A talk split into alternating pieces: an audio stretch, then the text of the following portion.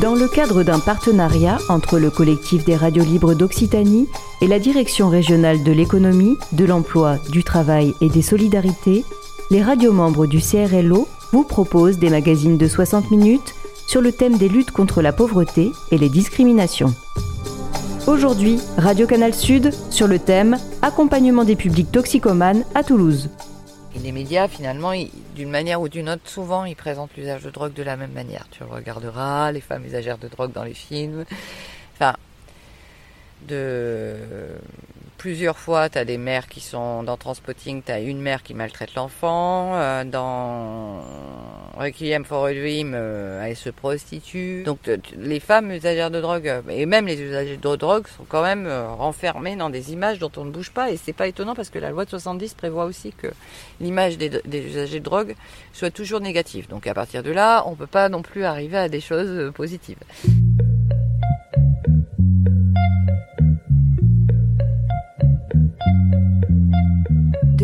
1970, la loi française réprime l'usage et le trafic de drogue et pénalise les consommateurs sans distinction du type de produit ni de son usage. Dans ce cadre, un usager de drogue est considéré soit comme un malade et soumis à l'injonction de soins, soit comme un délinquant et risque alors la prison. Les femmes usagères de drogue sont moins exposées au système judiciaire qui criminalise principalement les hommes. Mais elles sont confrontées de la même manière, voire pire, aux stigmates et stéréotypes négatifs sur l'usage de drogue. Ces stéréotypes ne sont pas sans conséquences sur leurs expériences, leur vécu et la manière dont elles envisagent leur consommation. Mal vue, montrée du doigt, la stigmatisation renforce la spirale de la honte et de l'isolement. Pourtant, impossible de réduire les femmes usagères à une case, une catégorie sociale ou médicale, parce que les raisons de la consommation appartiennent à chacune et qu'aucune femme ne doit être réduite à sa consommation.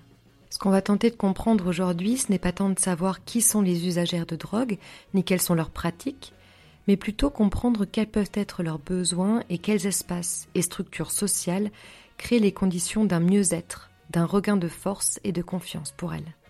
Depuis quelques années, les structures d'accompagnement des usagers de drogue et de réduction des risques vont vers plus de considération du vécu spécifique des femmes usagères de drogue. Cette prise en compte se traduit par la mise en place d'espaces dédiés et de dispositifs spécifiques, notamment en Occitanie. Comme point de départ de ces dispositifs, il faut comprendre la nature du stigmate qui pèse sur ces usagères. On a rencontré Margot et Lola, deux femmes concernées par la consommation et qui se sont impliquées à titre d'intervenantes dans un centre d'accueil et d'accompagnement à la réduction des risques chez les usagers de drogue, aussi appelé CARUD. Pour elles, la violence vécue et la stigmatisation des usagères créent un cercle vicieux qui renforce et légitime l'usage de la violence à leur égard.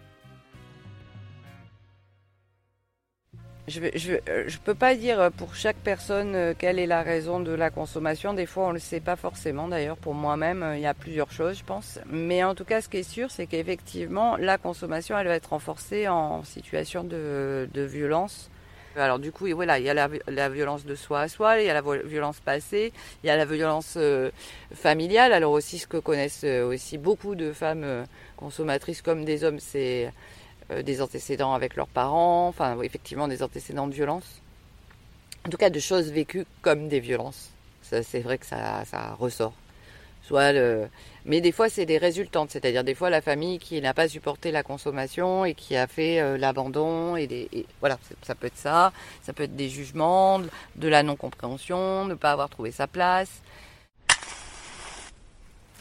Le stéréotype féminin, tu vas retrouver des nanas euh, qui ont subi un, traumatisme, euh, soit dans l'enfance, soit, soit dans l'adolescence, ou elles ont eu un problème avec leurs parents, euh, moi, de ma génération, j'en connais pas une qui s'est pas fait violer. Maintenant, je commence, à y en avoir un peu moins. Il y a des jeunes nanas qui, j'entends des jeunes nanas me dire non, moi je me suis pas, je me suis pas fait violer. Alors, en touchant du bois. Mais, euh, mais les nanas de, ma génération, même plus jeunes, euh, j'en connais pas une qui s'est pas fait violer. D'une manière ou d'une autre. Soit dans le milieu familial, soit soit les copains, soit, le hasard, quoi. Mais, hein. Tu vois, déjà, ça c'est. Hein. quand j'ai réalisé ça il n'y a pas très très longtemps, j'ai fait oui, Nous, les consommatrices, on se dit que c'est parce qu'on fréquente un mauvais milieu. Mais moi, ayant fréquenté, n'ayant pas fréquenté que ce milieu-là, qui vient qui j'habite à Paris, je viens d'un milieu de Bourges, euh, c'est pas qu'une question de milieu. C'est vraiment pas qu'une question de milieu. Les femmes, c'est comme ça. Avant, ils traitaient mal. Maintenant, on commence à nous regarder autrement, mais. Euh, les femmes usagères de drogue, euh, mais pour l'être aussi, on est facilement des proies à la violence parce qu'on est un peu considérés comme des personnes folles, pas tout à fait. pas normales. Et, du coup, ça autorise euh, encore plus des comportements. Parce que, euh, mais moi je l'ai entendu euh, dix mille fois, voilà, une femme, alors une femme en plus, alors qui se shoot, c'est vraiment le summum, et en plus à la rue, ou qui a des fois aussi des expériences de psychiatrie, c'est le summum. Voilà, du coup, c'est pas une fille tout à fait normale. Donc, euh, euh, quelque part, il y a une espèce de légitimation du, comportement d'un homme qui euh, peut la recadrer, en fait. c'est un peu ça, du coup, qui, ou qui peut péter les plombs parce que quand même, elle aussi, elle n'est pas et puis euh, dans le milieu, euh, euh, les femmes se masculinisent. Et donc quand je dis se masculiniser, c'est aussi recourir à la force physique beaucoup plus facilement entre nous et avec les hommes. Donc du coup, c'est aussi ça. Euh, on va pas être la petite colombe qu'on va que, la, la, femme battue victime donc du coup ça légitime le comportement humain, mais euh, euh, violent, mais y compris violent verbal. C'est-à-dire qu'il y a des hommes qui sont capables de dire, euh, et c'est fréquent. J'ai rencontré une copine, mais t'inquiète, elle joue pas, hein. elle joue pas, elle est, pas, elle est, propre, elle est, comme une virginité. Et du, coup de dire que ça, du coup, ça veut dire que ça va être une belle personne, une bonne personne, et du coup, que sont les autres, quoi. Du coup. Et avec des, rapports comme ça où la femme usagère de drogue, bah, quelque part, elle est pire. Pour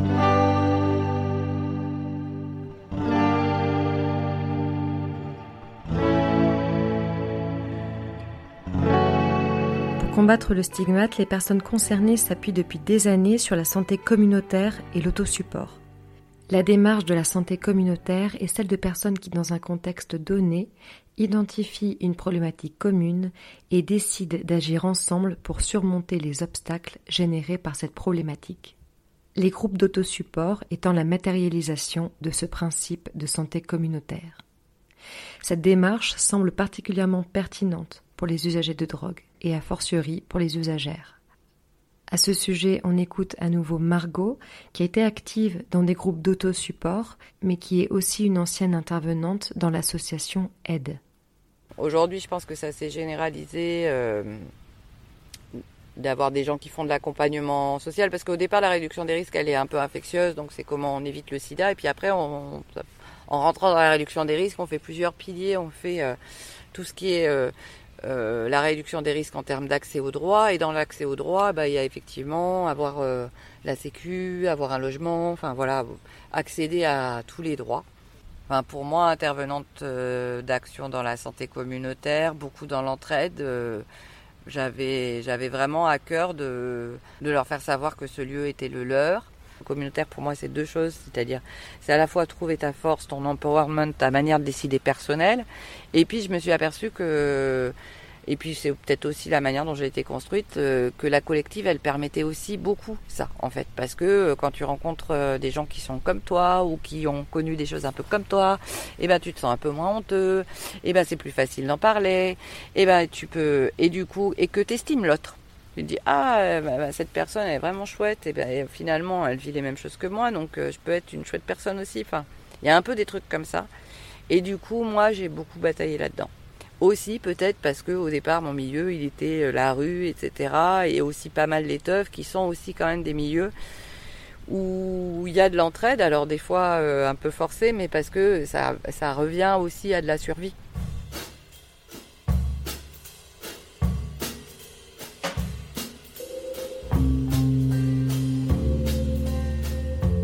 Alors l'entraide, ça va être... Euh, déjà c'est une rencontre. Après,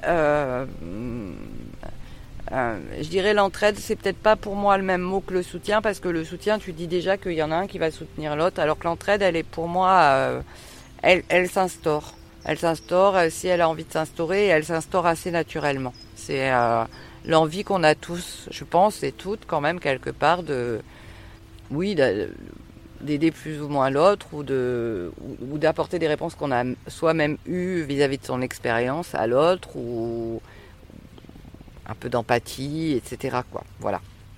Donc c'est euh, ça, pour moi ça commence dès l'écoute quoi, dès l'écoute de pas contredire quelqu'un, de pas le juger, de pas l'empêcher de parler.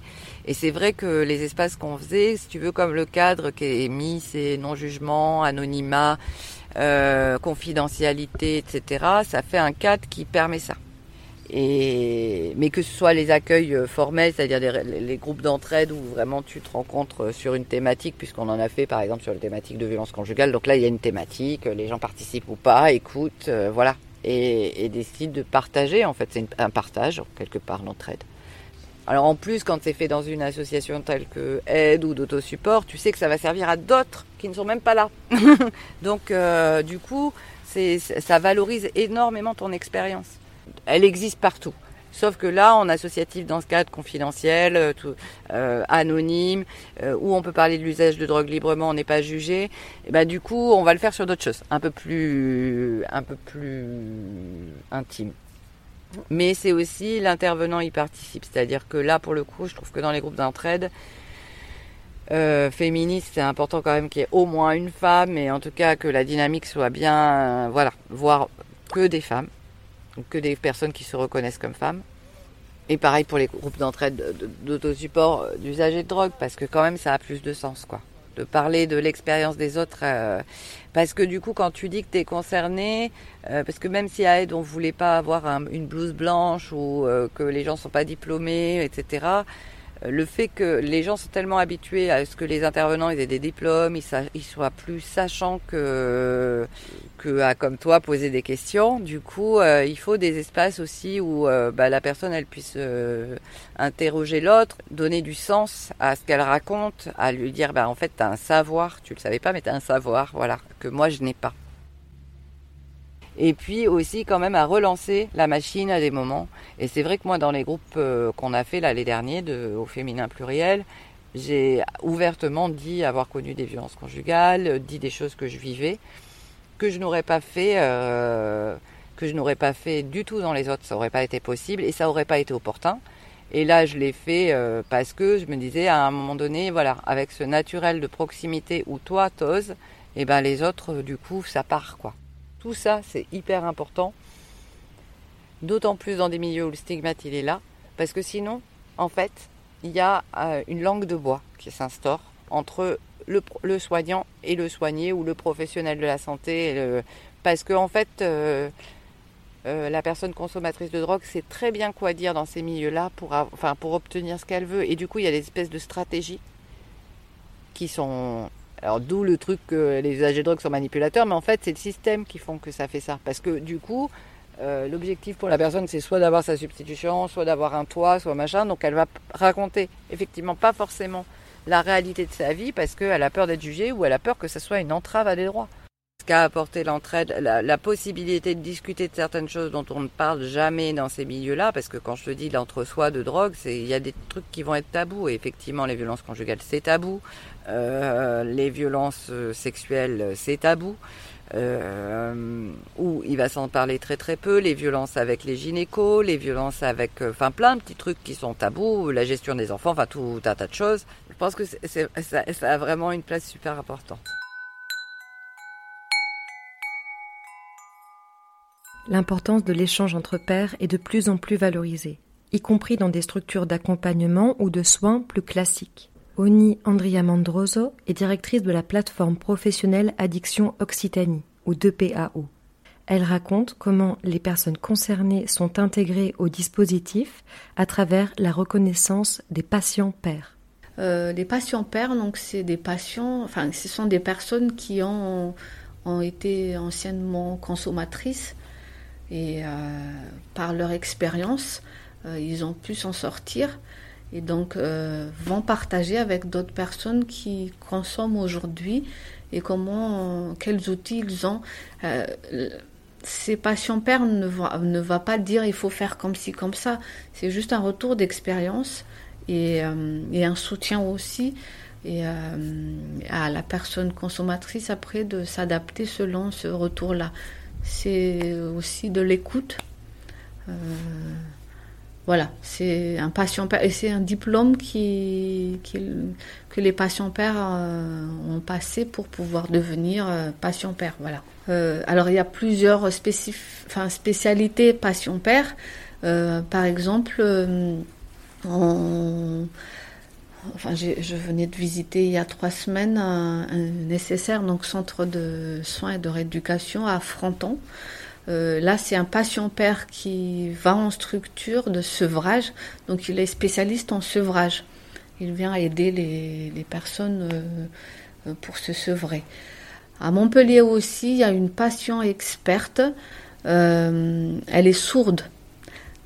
Les sourdes aussi, enfin les sourds ont aussi des freins, par exemple, sur euh, l'accompagnement, enfin, même dans le milieu de la santé en général, les, personnes qui ont un handicap ont, une difficulté d'être accompagnées. Et là, c'est une patiente sourde qui, elle est sourde et qui a eu une addiction. Et du coup, elle vient dans un groupe de parole pour euh, traduire euh, et aussi accompagner et donner des, des conseils aux aux personnes euh, en situation de handicap et, et qui ont une addiction.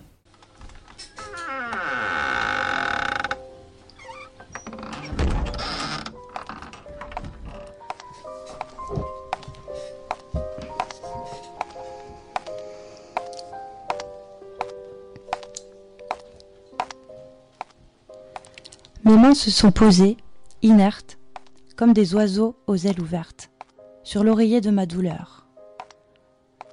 L'aube limpide est annoncée. Rien n'est encore dit sur les fleurs, on attend que la graminée ouvre les lèvres de son cœur. La perfusion coule en douceur dans mes veines catapultées. Rien n'est encore dit sur le jour. Je suis livré et délivré par la morsure des acides qui m'auront déflagré le ventre toute la nuit de mes tortures.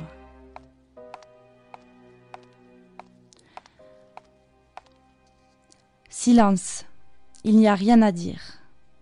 Toute la nuit de mes brûlures. La morphine est mon seul recours, mon seul baiser, mon seul amour. L'axe qui me tient en mon centre. Mes ailes, ma splendeur, mon guide, mes floraisons, mes chevauchés, et la galaxie de mon vide, éblouissante et satinée.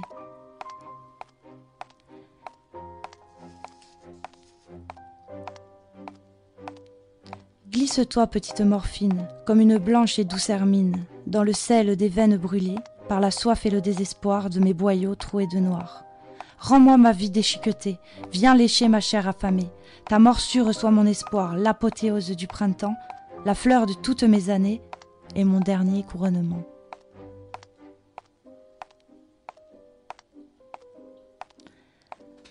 Griselidis Réal, 8 mai 2005, Genève.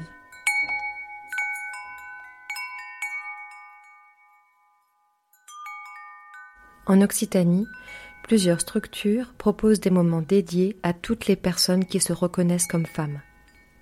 Deux centres seulement, cependant, ouvrent leurs portes aux femmes avec des enfants. Il s'agit du centre Sainte-Marie, centre féminin de soins en addictologie, qui est situé dans le village de Lacanourgue, en Lozère, et du CARUD Réduire les risques, à Montpellier. Dans les autres structures, il s'agit plutôt d'un moment spécifique dédié à l'accueil des femmes, leur permettant de prendre un temps de repos, un temps pour elles. À Toulouse, c'est ce que propose tous les vendredis après-midi le Centre de soins, d'accompagnement et de prévention en addictologie, XAPA, de l'association Intermède. C'est un lieu d'accueil hein, où il n'y aura que des femmes à ce moment-là. Tu vas pas retrouver tous les congénères que tu as, l'habitude de, de fréquenter dans ton, dans ton quotidien. C'est ce que je t'expliquais tout à l'heure, quoi. Dans ton quotidien, euh, surtout quand tu es, quand es une femme à la rue. Donc là, ça te permet d'être euh, à l'abri, de pouvoir prendre une douche, euh, de faire ta couleur si tu as besoin, enfin tu vois, te pomponner un peu. Hein. ils ont des fringues aussi à, distribuer, hein, si, quand ils en ont. je te dis, il y a une assistante sociale si tu as besoin pour, pour t'aider à, à, monter des dossiers, tes dossiers, des, dossiers quels qu'ils soient. Après, il y a une infirmière pour faire un peu le point, un point le point médical hein, de, ton, de ton état.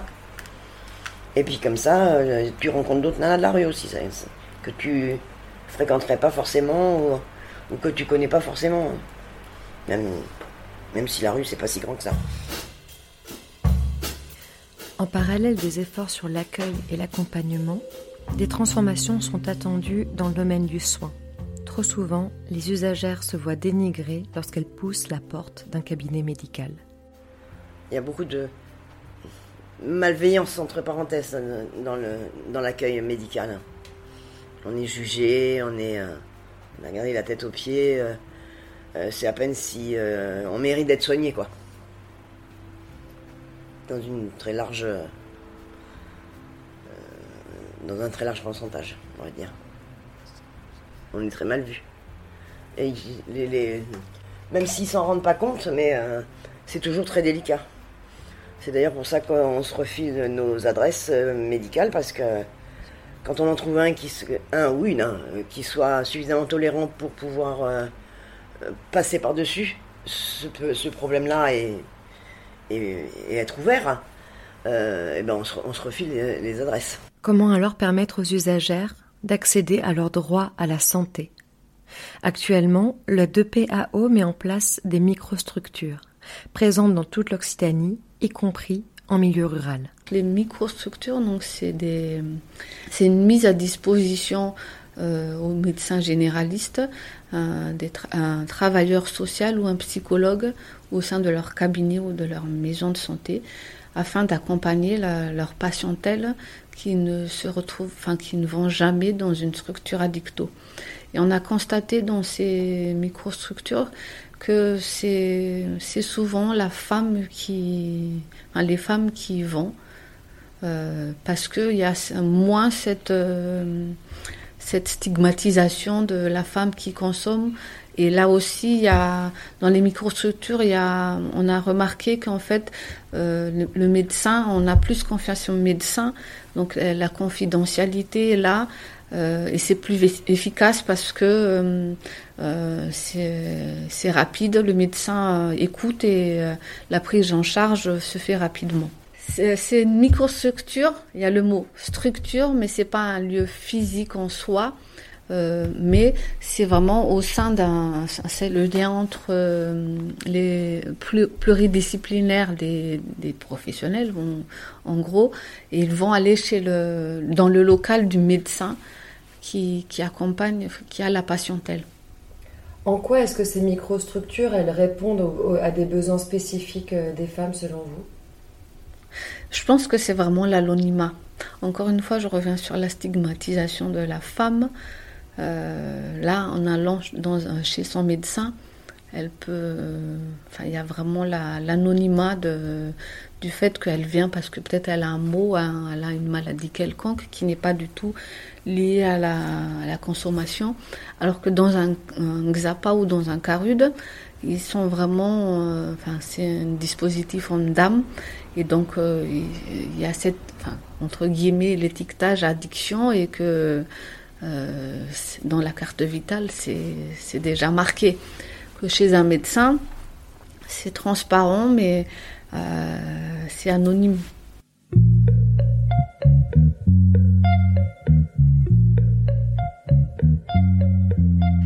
L'ensemble de ces initiatives poursuivent un objectif simple permettre aux usagères d'accéder à leurs droits. Aujourd'hui, cet accès est toujours entravé par les politiques répressives qui marginalisent et précarisent les usagers de drogue, qu'ils soient hommes ou femmes. Notre société est encore largement imprégnée de ces représentations négatives et moralisantes. D'un point de vue féministe, cela m'a fait prendre conscience qu'il y a encore beaucoup à faire pour lutter contre les stigmates et mécanismes de rejet à l'égard des femmes marginalisées, usagères de drogue, psychiatrisées, femmes à la rue et les autres. Je tiens à remercier Lola et Margot d'avoir répondu à mes questions et d'avoir partagé généreusement leur savoir et expérience. Elles travaillent actuellement à la création d'une association d'autosupport entre femmes dont j'ai repris le nom pour cette émission et qui est au féminin pluriel. Merci à Oni Andrea Mandroso de m'avoir accueilli dans les locaux du 2PAO. Vous trouverez sur le site les noms et adresses des microstructures en Occitanie. Pour réaliser ce reportage, je me suis appuyée sur le mémoire de Christine Defroment intitulé De l'illicite au changement social, quelle marge de manœuvre, soutenu en 2016. Le poème de Griseledis Réal a été extrait de l'émission Voyelle, diffusée le 26 novembre 2008 sur Canal Sud.